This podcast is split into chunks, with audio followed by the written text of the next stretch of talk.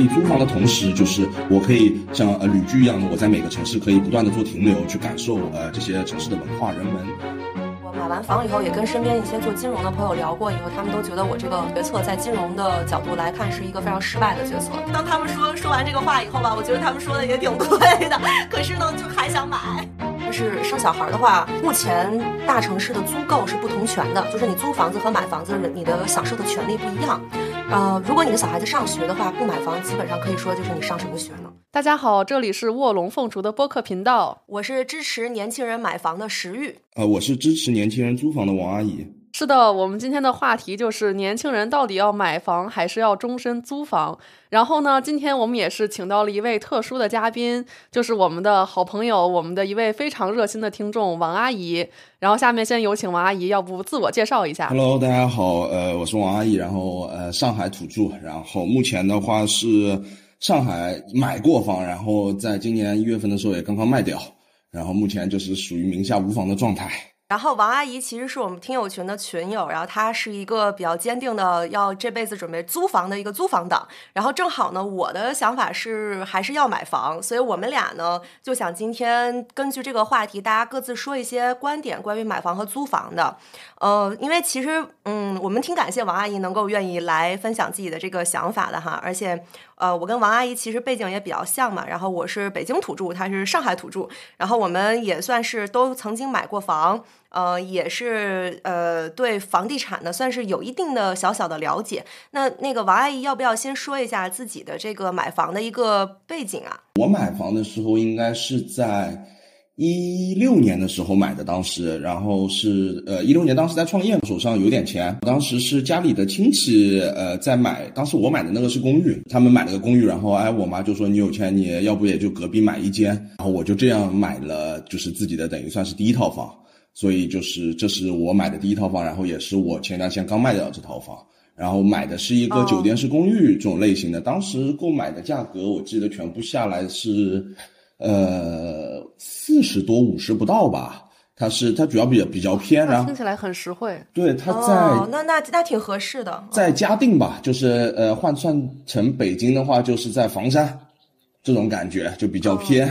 然后外加不不不，嘉定其实不偏，因为上海相对来说比北京要小嘛。嘉定那边其实买房的人还是挺多的。对，那时候一六年比较早，而且我当时那套房子是纯毛坯，因为它是个酒店式公寓嘛。呃，挑高是五米五，然后是商店水电。然后纯毛坯就是我打开门，它就是一个长方形，什么都没有，连隔层都没有做，所以就是当时，所以就整体的价格会比较便宜一点。哦，哇，那你这不就是所有女孩心中理想的 loft 格局吗？是的，是的，自己可以中间打一下。对，就它可以完全你自己去设计，因为就是当时在买之前去看过它的样板房嘛，有一些是把整个就是二层隔出来，有些是属于那种隔半开放式的那种二层出来，反正就是。他的呃最早买的时候，一个是觉得就是也不知道钱花哪儿，然后呢就啊买个房也不贵，这是第一个。第二个就是觉得哎买呃当时就是有考虑过毛坯跟人家装修完的，我就觉得哎好像毛坯的话可以根据自己的想法来装修啊，或者是呃就是有这样的一个想法在，所以当时买的是这么一个就是毛坯房。然后一直到我把这套房子卖掉的时候，它还是毛坯，大概 就压根没装过。这套房子在我手上，呃，六年多的时间，还七年的时间。然后，呃，我后面是买过来，当时也没住嘛。当时买完之后，隔了没多久我就离开上海了。当时把房子是租给一个边上有个就是类似于像万达这样的商超，就是大型的呃这种商场商圈。然后把它租给了当中一个卖那种羽绒被的一个商家，所以给他一直当仓库在用。然后当时租金的话是每个月是一千五，然后呃，但是物业费是由他们来，等于算下来一个月下来大概是在一千七左右。当时是想着租给他，他他也不会自己去装，然后我到时候如果自己再想住想装的情况下，我不需要再敲掉重装，是这样的一个想法才去说租给人家做仓库的。嗯，那你这租售比其实挺好的。就是公寓楼也有公寓楼的好处嘛，就是租售比会相对来说要好一些。你想才四五十万，然后他就可以租到每个月一千多，这个租售比比你放银行可强太多了。嗯，整体其实算下来，我当时算下来没觉得特别划算。包括到现在的，就是为什么卖掉这个原因，就是感觉它现在的整体的价值以及它现在的产出，其实我感觉就是利润率还是比较低的，我觉得是，所以这也是当时卖掉的就是一个很重要的元素之一。嗯。呃，其实我跟王阿姨有一点很像，就是我也买的是一个毛坯房，然后但是我买的是一个住宅，不是一个公寓，呃，相当于就是产权的属性不一样。王阿姨那个应该是四十年的小产权，五十年，五十年小产权啊，五十年的小产权。然后我买的是一个七十年的大产权，然后我是在北京的，也跟王阿姨一样，是一个非核心地段，就是在亦庄那边，然后买了一个远大新。就是对应就是城里算是核心地段老破小嘛，那城外就是远大新会多一点。然后我的那个房型其实是一个叠拼的别墅，然后呢，它的流通性非常差。就几乎跟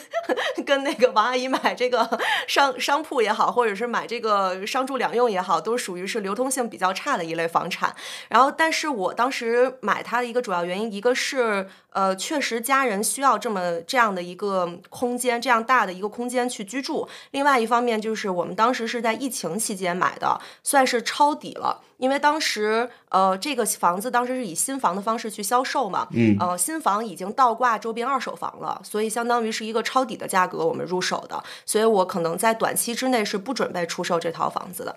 嗯，石玉就是买的这套房子，真的是未来和家人要一起长期居住的。对对对，或者说是。呃，更多是给父母养老去做了一个准备。然后我们当时，呃，正好也聊到这一点了，咱是不是就可以聊一下，就是买房的契机这个事情？因为，因为我知道王阿姨她是呃自己做生意，然后所以当时有一定流动资金就去买了房嘛。然后我们家其实是一种更多像是一种被迫要买房，因为家里其实本来还有一套，就是除了自己在住的房子以外，还有一套老破小。然后当时那个老破小是以一个肉眼可见的速度在暴跌，就是。呃，我们当时就属于试着挂挂玩儿啊，挂个牌儿挂着玩一玩，然后就挂了一个三百五。然后呢，挂着三百五的时候，他突然这个三百五的价格第二个月就告诉我们说卖了一套同户型的三百一卖的，就是属于一个月降几十万这种速度在暴跌，直接降出了一个王阿姨的房子，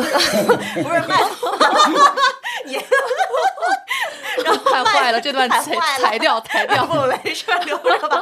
卖都卖不出去，然后当时那个房就是，而且也是赶上疫情嘛，然后就是需要，我们当时就想说，这个房子，呃，卖不出去的话，是不是应该去置换了？因为当时特别恐慌，就是说怕老破小砸手里嘛。然后正好我我也是跟王阿姨一样，我也是在创业嘛，当时手里是挣到一笔钱的，所以呢，加上这个小小房子卖掉以后的钱，可以就是以。不贷款，或者说贷比较少一点的钱去呃上车一个大一点的房子，所以当时就是这样去去买的房，这也是我当时买房的一个原因吧。可能被迫性比主动性要更强一些。嗯，你们两位就是买房这么大的一个事儿，你们是怎么做这个决定过程的？就比如说你们买房的这个过程，是不是看了很多的房子，然后有这样的一个决策的这样的一个周期，有反复的比较等等？好，呃，我买东西就跟也跟我性格有关吧，其实就也没有看，然后就是哦，家里有亲戚买了，说那你也买一套，我就直接买了，就当时属于这样的状态。就是 我是去就是交钱的时候，我才第一次哦看这是什么样的房子，就基本都是这样的状态。哦，对，原来如此。所以就没有什么挑选啊，或者说是去比较啊，就是那个过程，当时纯粹就是呃。呃，因为当时主要就是有一笔钱，然后当时是在纠结是全部去买车也好，还是说是就是拿一部分出来去，呃，就是投资在房产上面。然后我想了想，哎，这车这个东西就是之后可以再买的，先买个房，你先就先买一个嘛，就这样。然后就是啊，家里人说那边好呢，就直接去买的。其实就是买房这件事情上决定，其实还是在家里去选，或者说他们来看的，就只是我我我只掏了个钱而已。哦，相当于家人帮你做了一些前期的那种调研工作。啊，对，对我其实是花了挺大功夫去看房子，差不多有小半年吧。因为确实对我来讲，可能这个钱也是比较多，然后没有王阿姨这个手头流动资金那么那么阔绰啊。就是我我买房特别谨小慎微，当时就是整体来讲，就是跟我父母也是先商量完了以后，算是全家人到处去找房嘛。然后我们都是按板块去看嘛，就是北京的有几个比较热门的板块，然后呃符合我们预算和我们对于空。间需求的这个大小的这么一个呃板块都是捋着去看嘛，然后我们当时就是开着车吧，在高速公路上捋房子那种感觉，就是今天比如说我要去顺义看房，我就开着车去顺义，然后我明天要去昌平，我就开。开另外一条公路去昌平，然后我后天要去通州，我就开京通或者京津，我去那个。呃，往再往南走，我到亦庄，我就走京沪，然后就是真的是开车上高速，然后一点一点的一个高速出口一个高速出口的去捋房子，最后说才找到了这个房子。诶，那当时石宇你在看房的时候，你比较看重哪些因素呢？呃，我其实是不买期房的，因为其实我们当时在看房那一年算是二一年吧，二一年的时候恒大已经开始出现一点问题了，但是还没有彻底暴雷暴到现在这种。呃，各种清算的这种程度啊，但是当时已经听说到一点问题了。然后我自己的大学同学买了恒大亦庄的楼盘，一直没有交房，然后所以我当时的想法就是，我坚决不买期房，我一定要买现房或者二手房。如果是跟二手房比，我更愿意买新房。然后，所以我当时就是首先只看新房、新楼盘，然后新开盘的。然后第二一个就是，呃，我要求就是居住品质要高一点，比如小区物业或者小区环境各方面要好一些。然后还有就是比较现实的问题，就是我我特别关注物业费。嗯，因为房子的物业费是按照房子平米来算嘛。然后刚刚王阿姨也提到，就是她呃她的租客帮她交物业费，其实就能相当于抵了好多钱嘛，就一个月能算二百块钱那样抵进去。就是物业费这个东西吧，在北京和上海这种大城市来讲，就是真的是很大一笔钱。就比如我现在住的这套房子，还有停车位。哎，对，还有停车位的那个费用，我现在每个月要交，应该是每年要交的物业费，差不多是八千，再加上供暖费和停车管理费，我差不多小两万吧，一年光养房子就。呃，小两万块钱。然后呢，我还除了物业费以外，我更关注一个得房率的问题，因为现在大部分房子公摊面积都太大了。然后我为什么最后没有选？本来我一开始也想选一个平层，但是我最后没有选平层，就是因为平层我真的是花了太多钱在公摊上，我还是选了别墅，因为别墅它会赠送花园，会赠送地下室，会送你很多面积，这个东西就会让你的得房率大大提高，就会多占点便宜嘛，相当于说。呃，而且别墅产品和其他的所有的产品，它都不在房地产波动市场的这个整体的第一线影响中，就是它有它自己的一个小众市场。然后这个市场当然也受大环境的影响，但是它本质上来讲是相对于整体的这个房地产市场的波动相对脱钩的。然后我第三考虑的就是医疗，反而位置是我最不考虑的。就当时最没有考虑位置的问题，然后医疗的话，我最后还是买在了一个亦庄偏通州的地方，是因为那个地方离通州陆河医院这种大三甲、成熟大三甲以及北大医院有一个附属医院，它相对比较近。但是如果你纯买在亦庄的话，周边其实只有一个亦庄医院，这个就就很难受了。而且亦庄里面的那个红绿灯特别多，所以我当时的想法就是说，只要能够在三十分钟之内让我的父母。呃，以急诊的方式抵达一个附近的三甲医院，我就能接受住在这里。就是这个是我当时最看重的一个东西。确实，石玉没有那么在意位置，是因为他这个平时开车就出行，其实也比较方便。但是医疗就是对于他想要买这个房子给父母养老，其实是很重要的一个因素。对，就要能够获得比较好这种医疗，甚至是急救的一些这种条件。嗯，然后像刚才石玉说的得房率，其实也是蛮重要的一个事情。因为现在他的这个小别墅已经在装修了嘛，就我也去看过两次。然后我确实感觉，就是我能想象到这个居住品质是非常高的，有各种赠，各种送，有那个小院子。嗯，然后呢，石玉就说以后我们可以。在这边围炉煮茶，嗯，然后包括它地下也有那个下面的两层的有一些面积是赠送的哈，然后十一就可以把它打成那种比如大的这种书柜啊，然后包括有一些客房啊等等，嗯，所以就是能够想象到以后这种居住的这种。生活的感受还是非常好的。嗯，哎，你们两位的房子买了之后是涨了还是跌了呢？呃，王阿姨的房子应该是没有没有跌吧？跌应该是不跌不涨的。跌的跌了，你跌了。它跌的原因哦，对你一六年买的哦，对对，想起来。它跌的原因一个是在于就是国家对于呃就是这种类似于酒店式公寓呃五十年小产权的这种房型，它的税收增加了，所以其实涨幅是涨变成税了。其实它涨了，但是涨不到我们口袋里，只是因为它的税收相对于就是相对而言会变得更高，所以导致其实就是实际成交就是买家他付的钱其实是是还是挺多的，因为它税挺高的，但是这一部分钱就交到税那边了，所以其实呃这个这是一个当时呃价格产生震荡的一个原因。第二个原因就是还是像今年的话，整个特别是在上海吧，就整个市场大环境真的房都在跌。整个上海现在的状态就是，除了豪宅，之外的所有的房价全部在跌，而且跌幅大概至少要到百分之二十左右这样的一个，天呐，一个就是特别是我们所谓的一些保障性住房，或者说是一些我们的就是呃。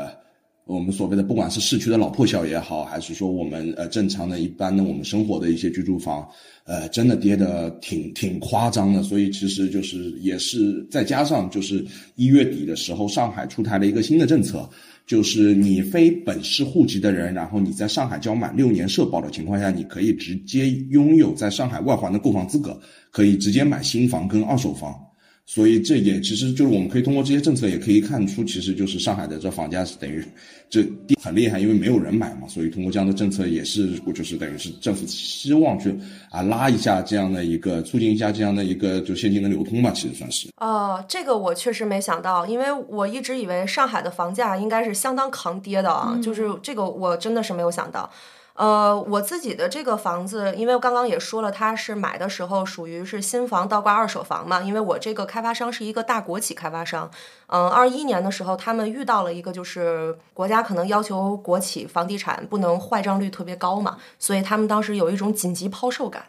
这种抛售感抛到我们那个小区分为 A、B、C 三个区，A 区、B 区的人都是我们将近一点五倍到两倍的钱买的我们的房子，就同户型，所以 A 区、B 区的人都跑到那个底下拉横幅了，就已经在抗议了。对，这个差的太多了。对，然后但是没有办法，人家就是要卖嘛，所以呃，我们 C 区买的时候就是相当于低价上车，低价上车以后到现在就直接就肯定是涨了，但是涨的不多，因为我们这种房子属于是有价无市。就是说，你可以挂牌挂个多少钱都行，但是不一定会有人愿意来买。而且别墅装修前和装修后的售价完全不一样。装修前就啥也不是，就是毛坯房，你就卖都卖不出去，甚至说那个租都不可能租出去的。就是像王阿姨那种，还能找到一个别人愿意当仓库的，这就非常幸运了。像我们毛坯房，我是空置了两年多，因为我当时真的是没有钱装修。就是我是花了一年多到两年的时间把房贷还完了，我才有钱说我再贷点款装修一下，就是已经到了这种份儿上，所以所以当时这个房子虽然说涨了，但是我心里倒是不觉得这个房子有说涨钱的那种感受，还是觉得我在给这个房子不停的在花钱，不停的在花钱的那种那种心态吧。嗯，明白。好，那刚才我们也听王阿姨和石玉分别介绍了一下自己房子的情况，然后包括这个买房的一些过程。呃，那其实两个人呢，他们很不一样的一个观点，就是说人生到底是应该买房还是租房这件事情。然后这个其实是我们本期最想聊的，就是也是我和听众们非常想要去呃了解大家这个背后到底是怎么思考这个问题的。那所以，我先是想特别好奇一下王阿姨这边，就是说为什么你会决定卖掉房子？而且我们前期跟王阿姨沟通，她表示她会终身租房，就是之后是没有买房的计划的。这个其实我们特别想知道王阿姨是为什么这样想的。嗯，就是其实这个问题是呃，跟我个人其实有很大的关联，然后就它比较独特性吧，我觉得在在我身上，然后我们可以通过几个维度去就是来解释这个呃问题。首先第一个就是呃，我是上海本地人。然后呢，呃，遇到的一个很大的问题就是，按照现在目前的，就是呃，在上海的房价是根本在买不起，呃，一些就是希望的住宅，或者是就理想型的住宅。其实说实话是就是，呃，没有，就是我对我来说，我是觉得买不起，是真买不起。然后吧，但是你说，呃，我上海人，你说我再去其他地方买房，好像这件事情也会觉得怪怪的。就为为什么你呃不在上海买房？你比如说你要去到杭州，或者你去到一些三四线城市等等的去买房，我觉得这件事情本质上就，呃，就挺怪的。所以就是这也是我考虑不买房的就是一个原因之一。然后第二个就是，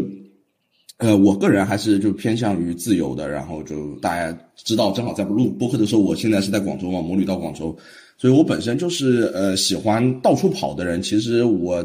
去买一个房子，然后把呃一大部分的资金压在那里，同时我可能在那边待的时间不多，呃，我就觉得就意义不是特别大。那我可以租房的同时，就是我可以像呃旅居一样的，我在每个城市可以不断的做停留，去感受呃这些城市的文化人文。包括就是说，我们就算不走出上海，我在上海的每一个区，我租房我带来的感受都是不一样的。你说就是杨浦、虹口，或者是我们所谓的市区徐汇、黄浦，以及说我们呃闵行、松江等等，就是你在每个地方租房，你是能感受到不同的呃这个。就是当地一些我们所谓的弄堂文化带来的，或者说当地就是每个地方都有好吃的东西嘛。然后哎，其实区域不同，我们好吃的呃方向啊，或者是点也会不一样。所以这也是就是我觉得结合了前面说的，我其实跟呃到处旅旅居其实是其实同本质上是一样的概念嘛。然后呃第三个的情况下，就是我可以根据我自己目前的需求。然后去选择一个我想要的房型，就比如说我现在我可能在这个城市，我需要呃住上一段时间，我想哎休息一段时间或者想稳定一段时间情况下，那我可以去租一个我们所谓的别墅也好，或者说大平层也好，或者说是那种蜗居的生活方式，就你可以根据你当下的状态，然后去选择一个。呃，你当下想要的那种房型，你可以去体验不同的感觉。你我比如说我我我在这里我可以住别墅，我可以到那边住民宿，或者是呃我在其他地方我可以租各种各样的房型或者一些奇奇怪怪的等等的，就是你可以去做一些很多新的尝试。这个也是就是我觉得我喜欢租房的一个原因。然后第四个的情况下，就是因为本身也是跟个人家庭有关。呃，我对于呃，就是家庭啊、归属感啊，这些这一方面其实不是特别强的。就包括我今年是第五年没有在就不回上海过年了，就本身就是对于家这个概念，其实对我来说不是很强，所以我不需要有那么一个房子让我觉得啊，我需要就是有这么一个地方啊，我随时能归属。我觉得我人在哪里，哪里就是家的感觉。我觉得跟着我自己走比较重要。然后呃，后续的话就是我觉得。呃，流动现金吧，我觉得现金在手上，我觉得能产生更多的价值。就是我不管说我在投资啊，或者说在就是各个方式，我觉得呃现金会比一个固定房产来的更重要。然后同时就是呃，当呃我需要一部分呃就是比较大的金额的情况下，其实我如果我再通过卖房呃这样的一个周期流程，其实是比较长的。因为如果遇到了就是要贷款的情况下，我了解下来整体的话，他付完首付到他把贷银行贷款下来尾款下来，至少差不多需要大概二十来个工作日的时间。那其实我们算下来就是需要一个多月的时间。那真的当有一些我们所谓的机遇也好，或者是有紧急情况的发生也好的情况下，这一个时间周期其实是是属于过于漫长了。所以就是，我也觉，我也觉得，就是我可以把这样，我同样的一套房子，比如说我现在那套房子一百多万卖掉了，那我一百多万，我可以把它呃投在更多的地方。我比如说，就是我们拿一些上海的特殊的呃例子来举一下，就比如说我们可我像我可以投资上海的摩托车牌照，对吧？呃，我二一年买的时候是九万，我二三年卖的是，呃，我二二年底卖的时候是变成十八万，就是它本而且直接翻一倍。而且百分之三百，而且它卖的特别快，就是我今天好，我确定卖了，我今天找黄牛，黄牛今天把钱就打给我，所以就是，所以它的其实这种流通性，相对而言的流通性，我觉得这并不，我首先我不谈它的增值啊，我觉得它的这种变现的一个便捷度，那不比房产来的更高吗？那同时你说你可以根据手上的流动现金，像我当时买，呃，买的是一块呃黄 C，就是我们所谓的郊区牌照，那当时如果我买的是市区牌照，当时我二一年的时候价格二一哎。二一年年底的时候，应该是三十二、三十三左右的价格，然后到了今天，到今天的价格，现在这块牌照是在大概六十左右，然后在去年的十一月份，哎，去年的十月份左右到的最高的价格是七十万，所以其实就对于我来说，呃，这个其实有有那么一点我们所谓的就是呃信息差吧，因为我玩摩托车，所以我在这个圈子里面，可能我会呃了解的更多。所以，但是其实你这比京 A 还贵呢。我觉得京 A 已经很贵了，没想到这个沪 A 更贵啊。对，就是因为这也是跟当地的政策有关嘛。但是就是呃，这件事情就是我们从长期发展来看，就是你你这个东西它不会贬值嘛。相对于房产，我觉得它会更加保值一些。那同时这也是一种嘛。那包括我们说我有更多的现金，我可以在消费品上我可以做更多的选择。就像呃之前呃在几几年一八呃一九年二零年的时候，我们比如说去抽雪茄，我们买雪茄，或者说是呃我们买呃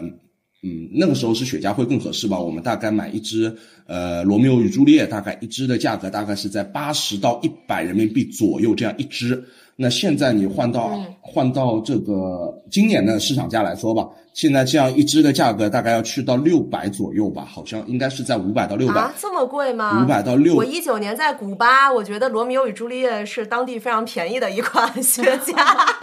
对，但就是这个东西，首先就是因为也是因为受到我们就是这些移动互联网的啊一些就是浪潮，然后信息呃流通更快，然后其实大家对于一些呃独特的标新立异的东西需要需需求越来越多嘛，所以其实就是雪茄的需求量上去了，但是他们那边的产量是上不去的。导致了整体的价格越来越贵，包括我了解到现在，呃，像高斯巴等等的这些一些呃一些很经典的基础款的话，大概价格现在来到一千二一支。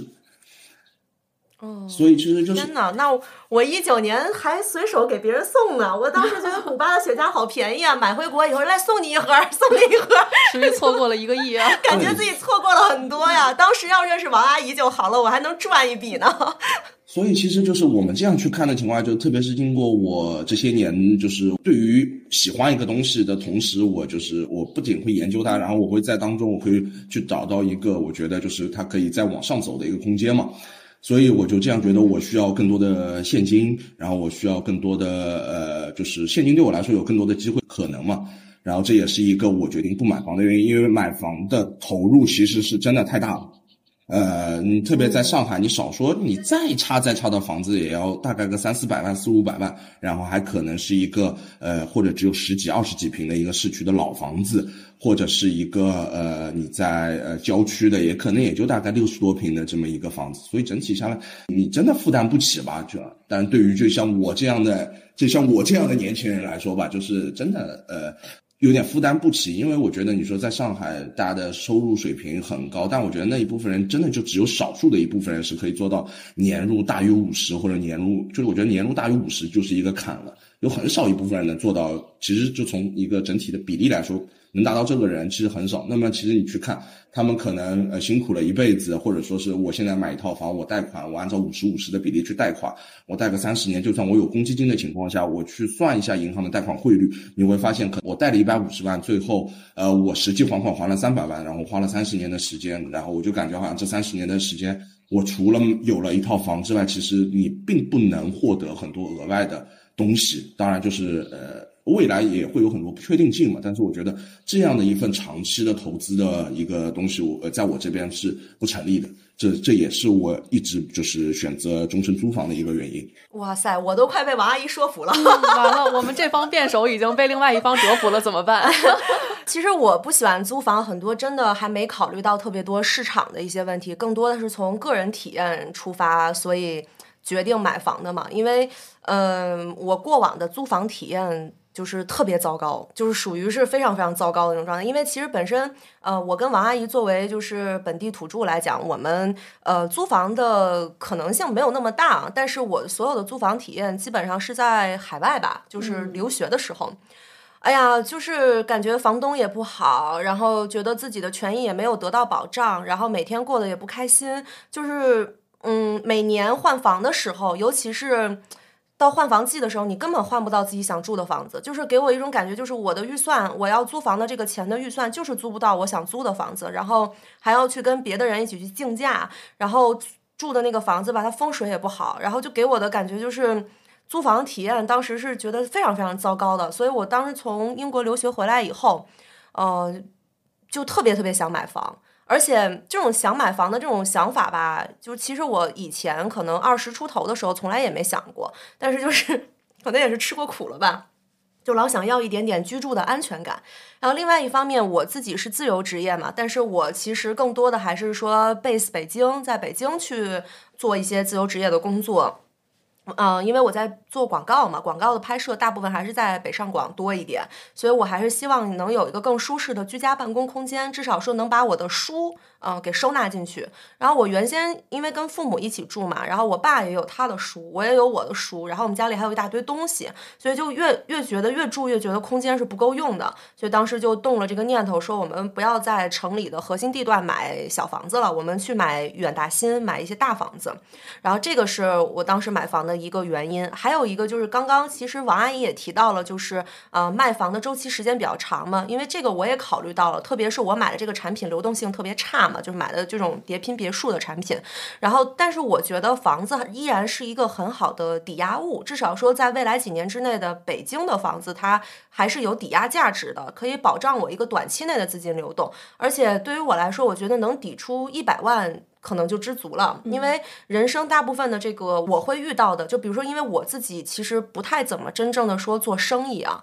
所以可能我需要的流动资金的体量没有那么大，也没有那么急。但是我觉得我人生当中遇到的最着急的生老病死的问题，都是可能会在医院里发生的。然后呢，我去年有一位非常非常好的朋友，他父亲。呃，病逝了，然后我全程了解到了一个人从医院进 ICU 做手术，再到进殡葬场，再进呃棺材里，他大概要花多少钱？我发现其实，嗯，一百万能解决。所以就是当我们特别着急需要这个钱的时候，我的房子它抵押的周期特别快嘛，它其实也就几天几个工作日就能抵押出来。那一百万我能把这个事儿给解决了，我我我就知足了。所以就是从这三个原因出发，我当时还是决定说要买一套房，且这套房我可能短期也就是三五八年之内吧，可能它不会被我卖掉。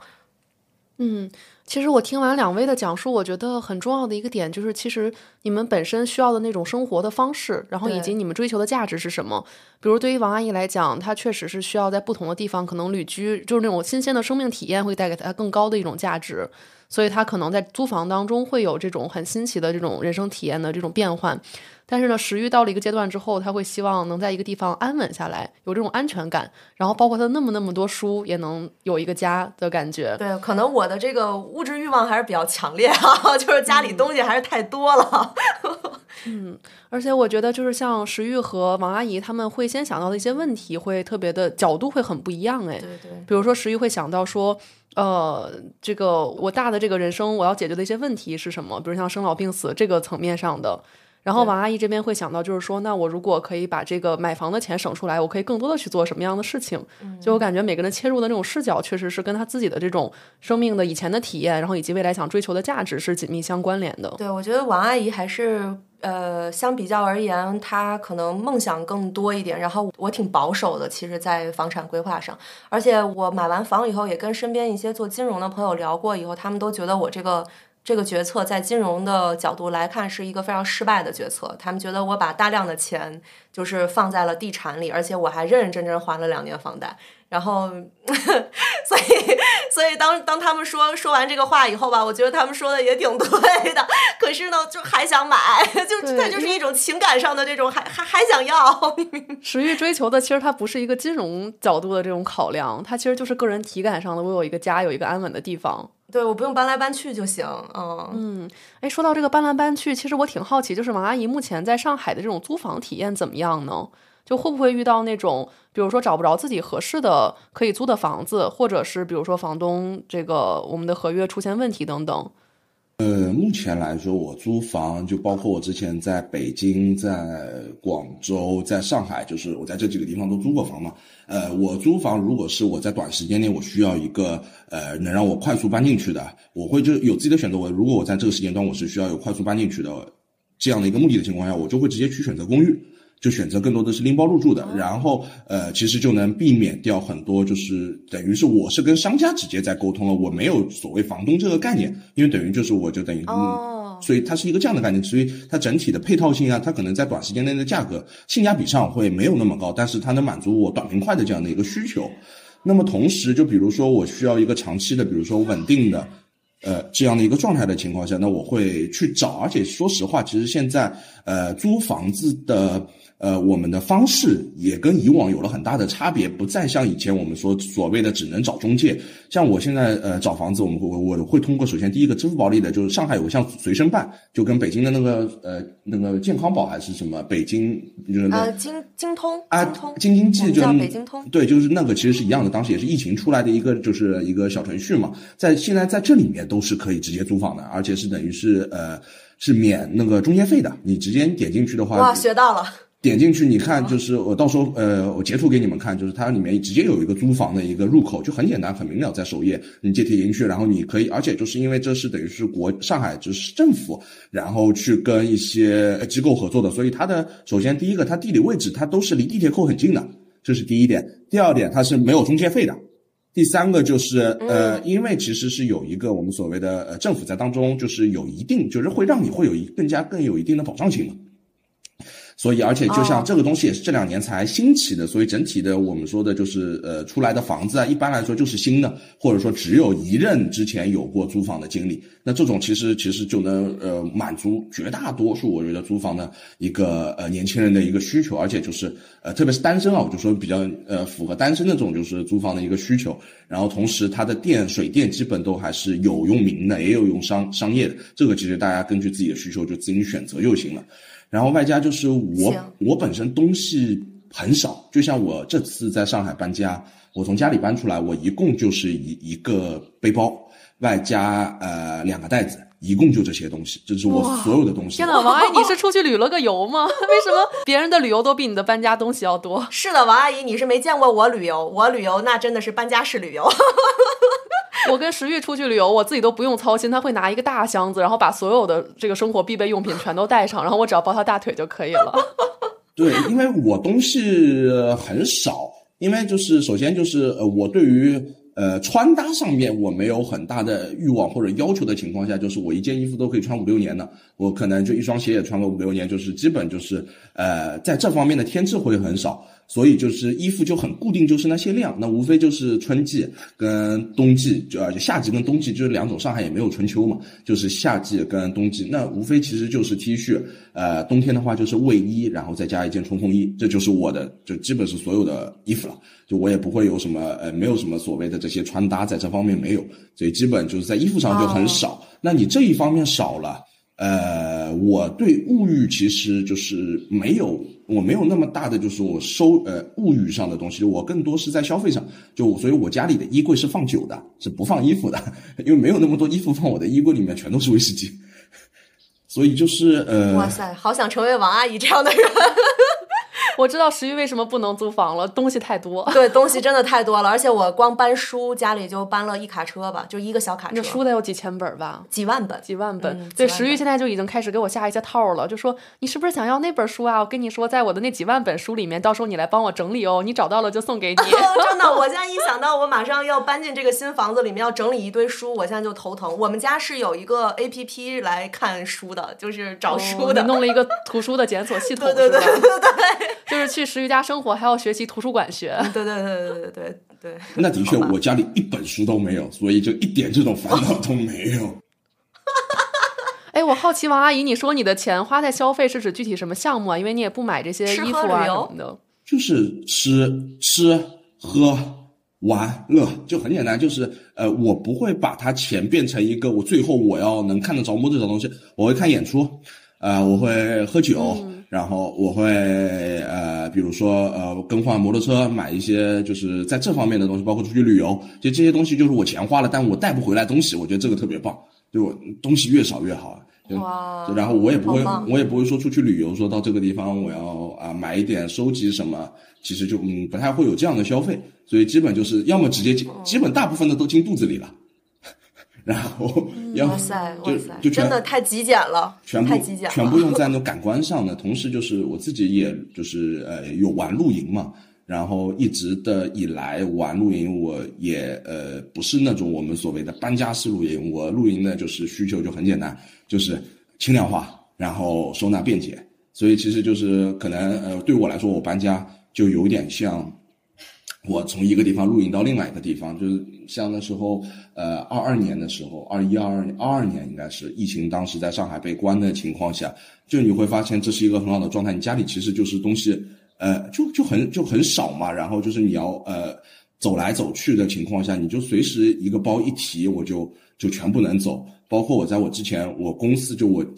一共就那些东西，然后我有一部分还会放在公司，我公司里的所有东西一拿，我就等于可以出去直接露营的。所以就是我觉得便携性就行，等于所以我也不需要什么家具，就我的家具就是我那些露营装备，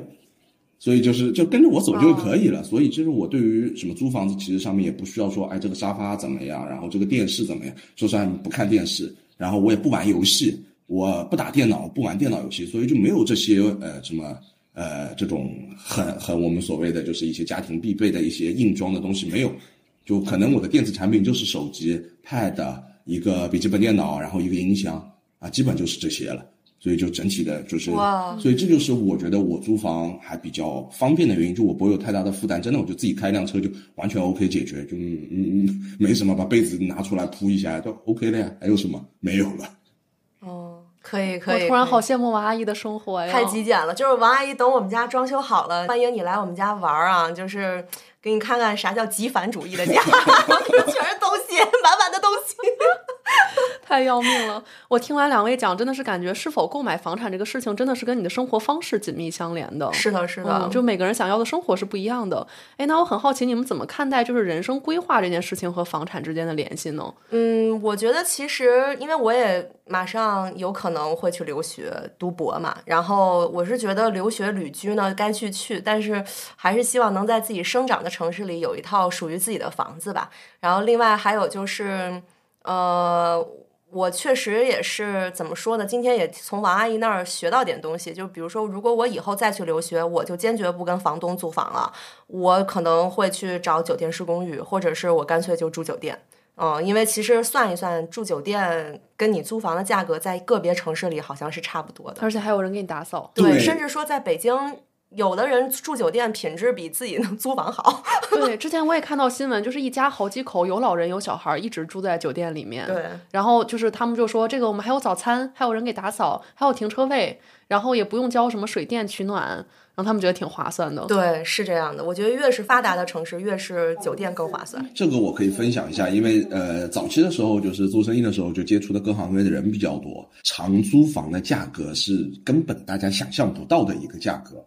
呃，当时呃，我记得当时是在上海的那个，那是一个反正呃，就是他他也是他只住酒店，他只包场租房，然后就是也他不是没钱买房，人家的资产是的确就轻轻松松可以就是在上海全款买所有的房产都可以，基本是可以就做到这样的经济能力的，但是他选择只住酒店，就像前面说的，第一个是有人每天打扫。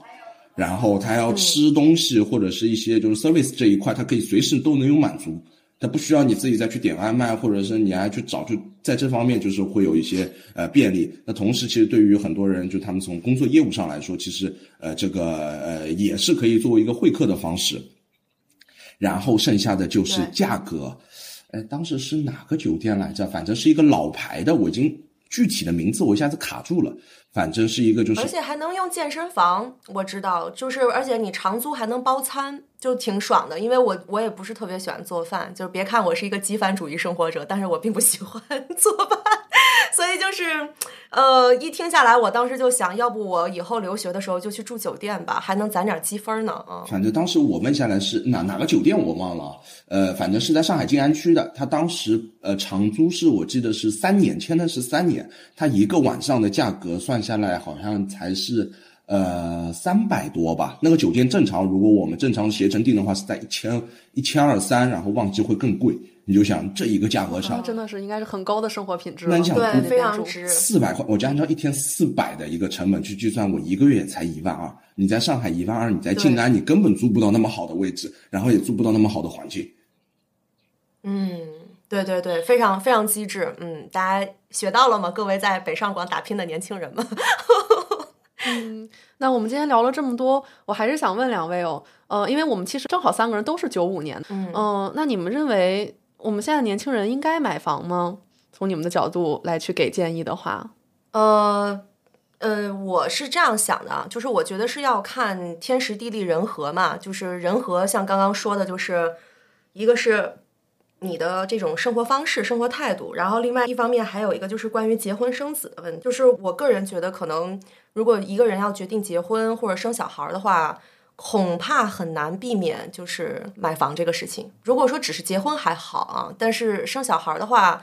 嗯，目前大城市的租购是不同权的，就是你租房子和买房子，你的享受的权利不一样。呃，如果你的小孩子上学的话，不买房，基本上可以说就是你上什么学呢？呃，以这个咱们二零二三年北京市西城区的一个小升初规划来看，像德胜、什刹海就是有极大可能性让孩子直接升上呃北京四中本校的，就是我跟丽丽的一个母校。然后还有一些广外学区呢，呃，就是你看，就是西城区的广外学区，它虽然房子会便宜一点，但是它就上不了四中，你就只能上八中。然后，而且现在的一些就是学区的这个轮替的这个顺位标准也是和房产绑定的，也就是房主是孩子的父母，且拥有百分之百的产权。嗯，有百分之九十九，或者是和老人共有都不行啊，必须是百分百有这个房子的产权，且孩子和父母的一方都在一个户口里的时候，你这样落户。呃，时间越长，你就越有可能上最好的学校。所以你能看得到，现在上学这个事儿还是和房子绑定在一起的。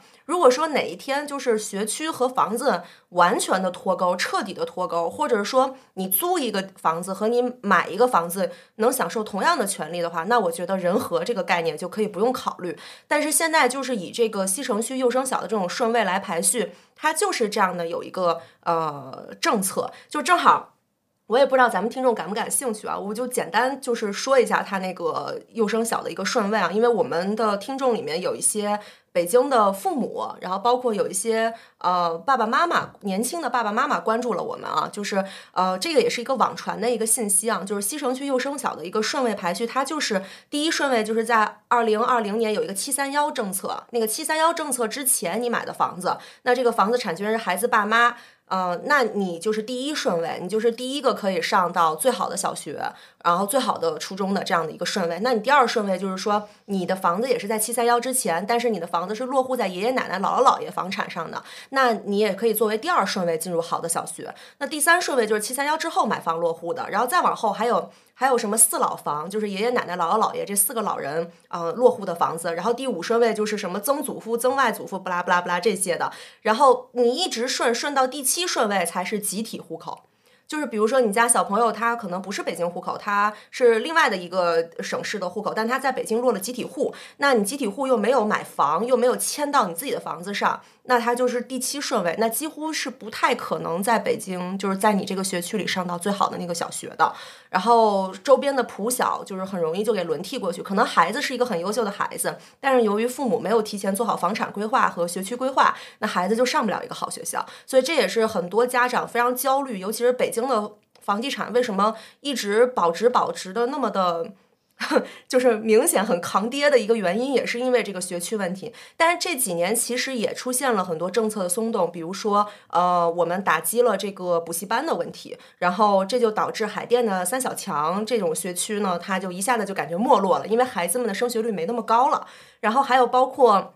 像今年西城的这个德胜的学区、乐坛的学区都是有所下滑的。那那在这个下滑的过程当中吧，我不知道还能下滑几年。我觉得可能未来三年。呃，五年它不至于说是到一个暴跌的程度，但是五年以后就不好讲了。所以刚刚说这个是人和的问题嘛，那还有天时呢，就是买房时机好。比如说像我觉得我当时买房的时机还算可以，就是它总价低、首付低、单价低，而且我当时赶上了比较好的那个贷款政策，所以利率特别特别低。然后呢，还有就是。有一些天时，就是你爸爸妈妈帮忙置换了，这种就属于就是靠爹妈，呃，你这也算天时哈。然后还有就是咱们像这个地段，我觉得吧，呃，虽然说刚刚那个王阿姨讲了，就是上海这边普遍在就是房价在暴跌的一个状态嘛，但是我还是觉得就是北上广深、杭州、成都、西安这种超一线和一线城市的核心地段，或者是高品质的这种房产，呃，不敢说不跌吧，但是我觉得相对来说可能会扛跌，就好像。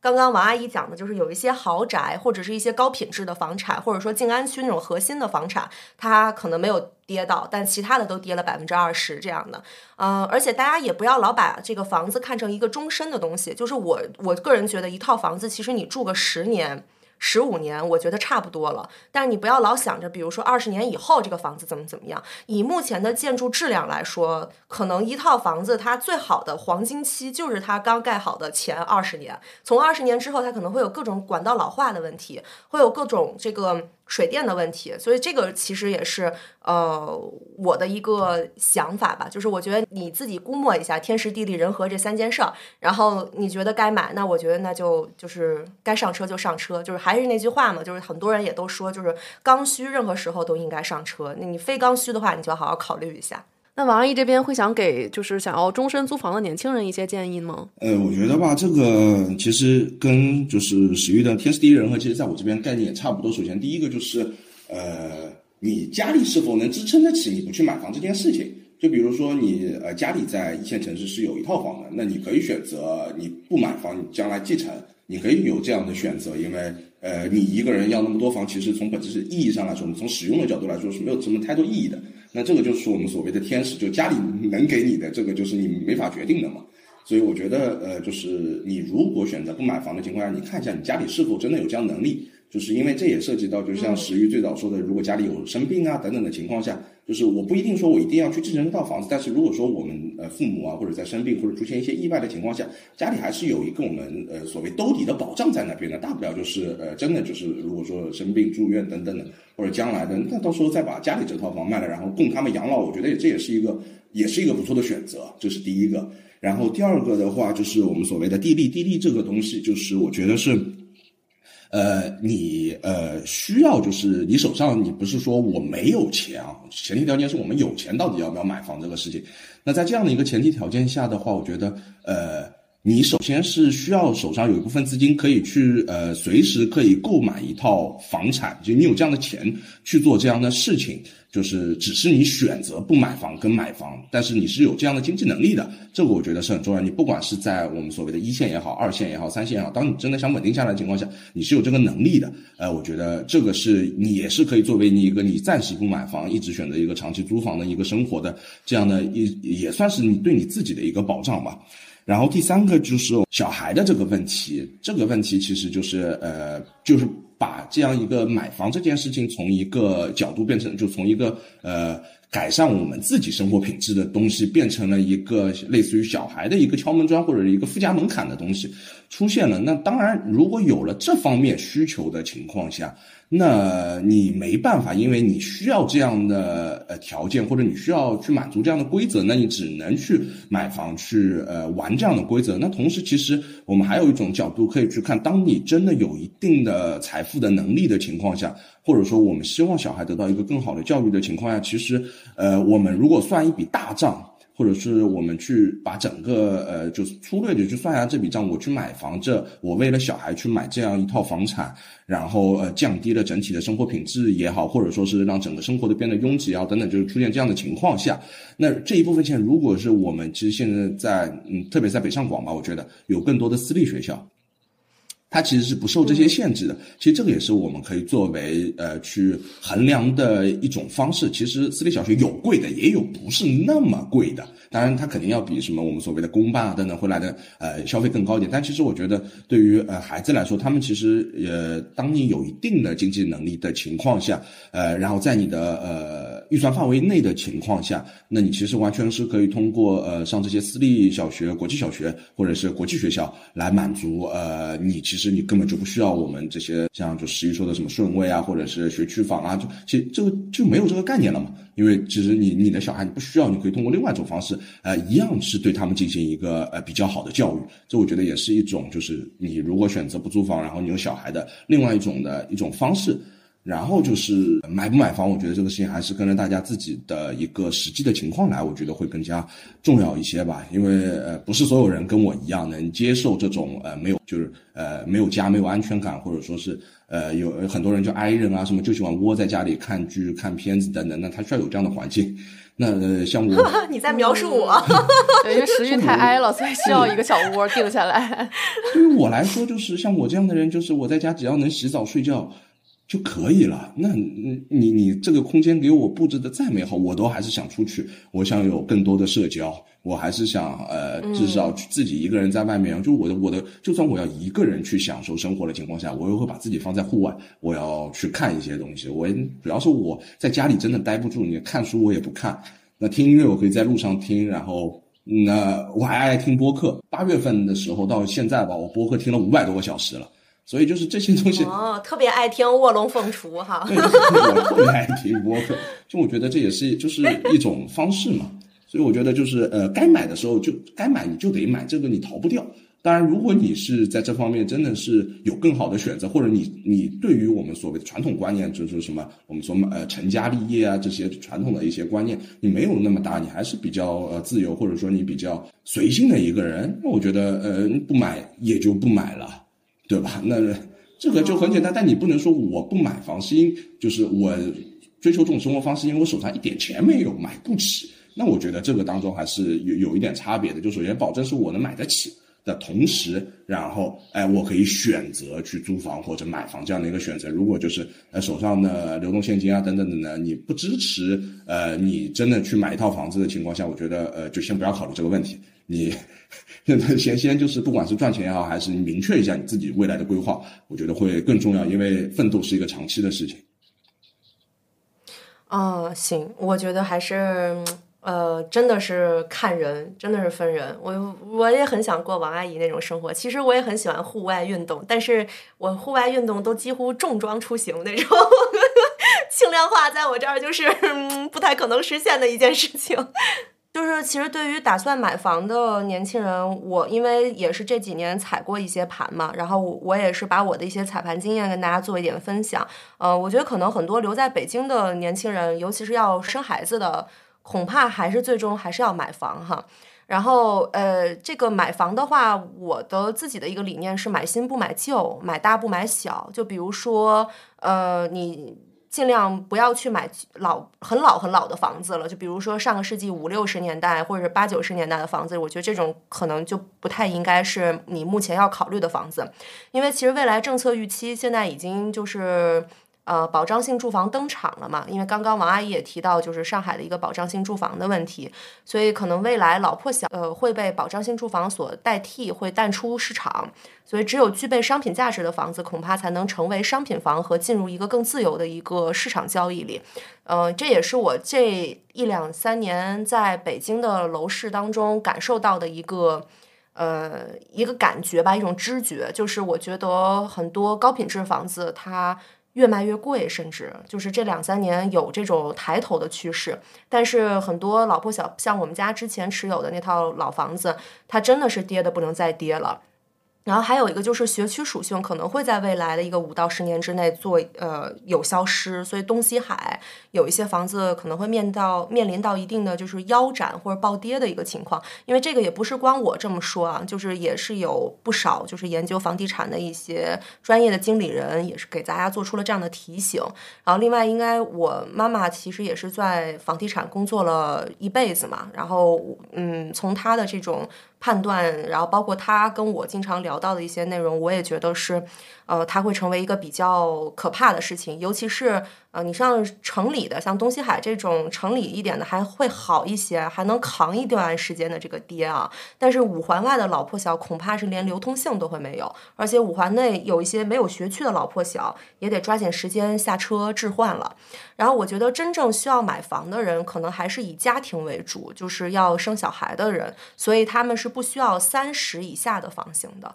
就是两室的房型其实是不太适合养孩子的，就或者说呃一室的这种房型，或者甚至是说一个开间儿这种，就不太可能真正成为一个呃高品质商品房的一个标配。所以如果大家有能力的话，尽量还是要买大一点。这个就是我刚刚说的买大不买小的一个问题。然后呃，但是我反而会觉得一居室这种非常非常小的一居室，可能也会成为比较好的产品。就比方讲，有一些年轻人可能终身不不去这个。呃，结婚生孩子，但是他还是想拥有一套房子，他可能会考虑一居室，以及有一些老人，他比如说呃儿女的这个养老，可能需要一定的就是让位，或者说想要居家养老，那一居室对于老人来说也是一个比较好的选择。所以一居室和大四居，我觉得是比较好的产品，就是也是个人认为啊，也全就是推测啊，比较主观哈。然后我觉得北京现在目前性价比的很高的一些自住板块儿，呃，这个也不光是我这么判断的啊，也是大部分的这个房产经理经理人也是这样去判断的。就比如说像，呃，黄村、西红门、亦庄这种的南边的板块，还有长阳、丽泽，就是刚刚王阿姨提到的房山那一块的板块，然后包括像运河商务区、环球影城，然后顺义的后沙峪，然后还有这个朝阳区的长营儿，然后还有这个。西二旗回龙观这种，我觉得其实都是很不错的。但是像东坝、未来科学城，还有石景山的一些非别墅平层类的产品，我觉得恐怕就是会有一定的呃风险。因为一个是东坝呢，它呃炒作的这个太多了，就是泡沫很多。嗯，目前来看第四使馆区这个事儿吧，你搬来的可能也是一些非洲使馆，所以它可能不会成为三里屯那样的一块热门的一个好地方。但是东坝。也不是一棒子打死啊，里面也有一些还不错，呃，品质比较高的一些房产也是可以考虑。然后未来科学城的房子是僵化时间太久了，其实我一七年的时候就看过未来科学城的房子了，然后到现在我发现那边涨幅不是很大，甚至说是跌的挺惨。然后像石景山，我觉得给我的概念就是，你一说石景山，我的概念就是你是不是在那儿买了别墅和平层？然后你告诉我说你买了一个老破小，或者买了一个首钢以前的工人的房子，那我那我就觉得这个东西可能不会成为未来石景山一个主要发力的一个房产板块。所以这个是我自己的一些就是个人的一些建议，然后包括像你买房之前还是要考虑一定的房产税的，比如你要买一个一居室或者两居室，我建议你不要买超过八十九平米的，因为现在八十九平米可能是很多城市对于房产税的一个呃门槛吧。然后像大户型的话，这个咱们就不是房产税的问题了，大户型是肯定要交房产税的，那你就要考虑到一个社区品质和适老化的属性，就是未来可能咱们我觉得咱们。国家最有钱的人是六零后和七零后，然后这一波人马上就要进入到了就是他们的老年时代。那他们的老年时代，我觉得还是这这一波人最有钱，他们可能会去接盘一些就是适老化很好的、高品质的一些就是这些小区的这样的房产。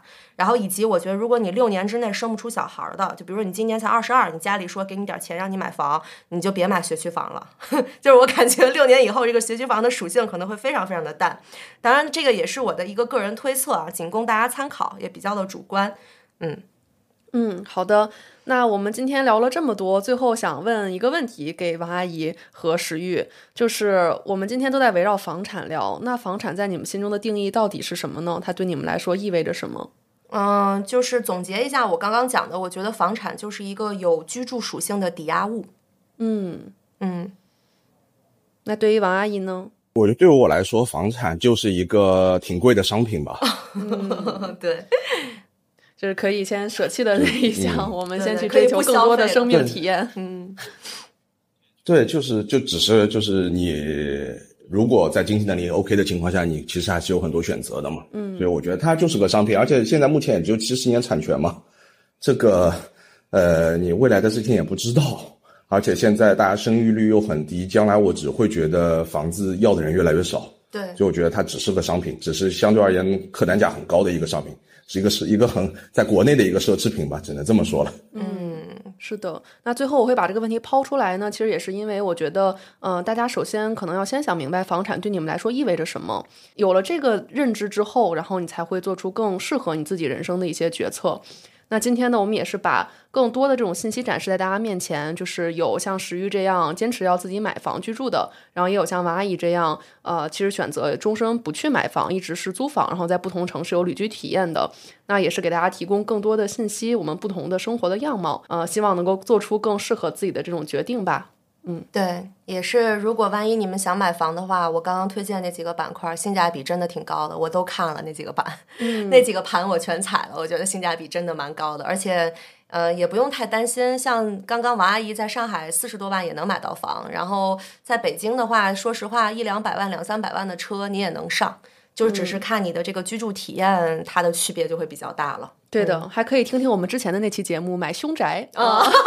买凶宅，然后你就会发现在北京真的一百多万能买到房，而且还买的不错，在望京呢。有一些意想不到的买房路数呢。对对对，有一些意想不到的买房路数。对，如果大家还更喜欢听我们讲房产的故事，也可以在评论区留言，以及如果你想租房还是想买房，你也可以发表一下自己的一些想法。是的，呃，另外呢，大家也可以加入我们的听众群“卧龙凤雏”全拼加八幺八，跟我们进群讨论。然后可以在群里面跟石玉或者王阿姨去畅聊这种买房 租房的话题。然后另外大家也知道王阿姨是我们听众群的热心听友嘛，那以后我们其实也希望做更多类似的节目，就是邀请我们的听友去上节目，我们去展示更多当代年轻人的这个面貌，然后去讨论大家感兴趣的话题。所以欢迎大家跟我们在群中多多讨论。对，以后王阿姨上来给我们讲讲你摩托车旅行的故事吧。对的，王阿姨最近太酷了，感兴趣，天天在群里面跟我们连载，发了很多好看的照片。是的，是的。王阿姨，要不最后再稍微介绍一下你这一趟的一个旅行计划吧？对，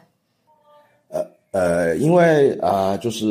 嗯，这样的，就是本身我就是也是一个没有什么，我不太不太做一个很长远计划的，在这这方面，所以就是我基本的一个旅这一次出来的一个想法，基本的状态就是今天定明天的行程。然后我是二十四号出来的，今天的话是三十一号了。然后在这一段时间，基本我在广州现在已经停留两天。然后这一段前面一段，我基本就是沿着国道二二八一直在骑。哦。然后呃，沿途然后基本一天的话是跑了大概将近呃，基本每天在四百到五百公里吧。基本骑摩托车就是这样的一个一个进度。然后大概去到的地方，从呃上海出发，一直到宁波，然后三门县那边，然后到台州、温州，然后再到呃。福州，然后沿着二二八一路会经过莆田、泉州，然后因为厦门禁摩，所以绕开了厦门，然后一直在还是沿着就是二二八的那个，呃，一个是二国道二二八，另外一个是海岸线，然后这一块，呃，再往下走就是到潮州，然后汕头。然后汕尾，然后也是呃深圳禁摩，所以绕开深圳，然后到了广州。现在目前是这样，后续的计划是可能呃在广州做一个休整嘛，因为前段时间也挺累的，然后呃可能后续会休休大概一周左右的时间，然后继续开始往南跑。呃，计划是先到一路还是沿着下去，然后到海口，然后海南环一圈，然后上来之后到广西，广西然后再到云南大理啊昆明这一块。那差不多这样的时间应该要去到两月的中下旬，甚至要到三月初了。那就看后续自己的安排吧。因为带远的我也做不了计划。我个人是很希望说再从那边去到呃成都，然后从成都进藏，然后再出来，然后至少就是呃怎么说就是拉萨还得去一下的吧。哦。然后后续的计划就是还是一个呃我也很未知的一个状态。然后可能在二月份，在最近这一段时间，我也会跟在广州的朋友，我们开车出去，然后大概再有一个为期十来天的一个旅行。然后我到时候就是摩托车就会停在广州，然后跟朋友一起开车出去。具体去哪里，这现在也没有定，所以就呃也也我自己对我来说，每一次然后每一个下一个地方啊都是很未知的，我也觉得挺好的，就是这样的一个状态。然后如果在这个过程当中，大家有什么很好的地方啊，或者说是。呃，有当地好吃的，什么地方好吃，有些什么什么特色的美食啊什么的，或者一些特色的店铺啊，这种就都可以推荐给我。特别是苍蝇馆子这种啊，当然网红店这种就少推荐就行了，不太就是对这个东西没有什么太大的一个一个不太感冒吧，就是还是更喜欢这种苍蝇馆子这种。蛮好，蛮好。同时，呃，最后呃，在路程上吧，推荐我现在跑过的就是在呃在福州那边，呃三明线出来那一端有一个玉环线，特别的好，而且现在呃现在目前也是在施工的状态。所以它整体的商业化没有那么重，但是景色还是很漂亮。但是呃，一些基础的建设已经是做完的，所以你现在过去，至少不管从价格也好，还是说你的感受也好，呃，也都会比较棒。第二个就是沿海公路这一块，二二八你呃从应该是泉州到呃汕头的这一段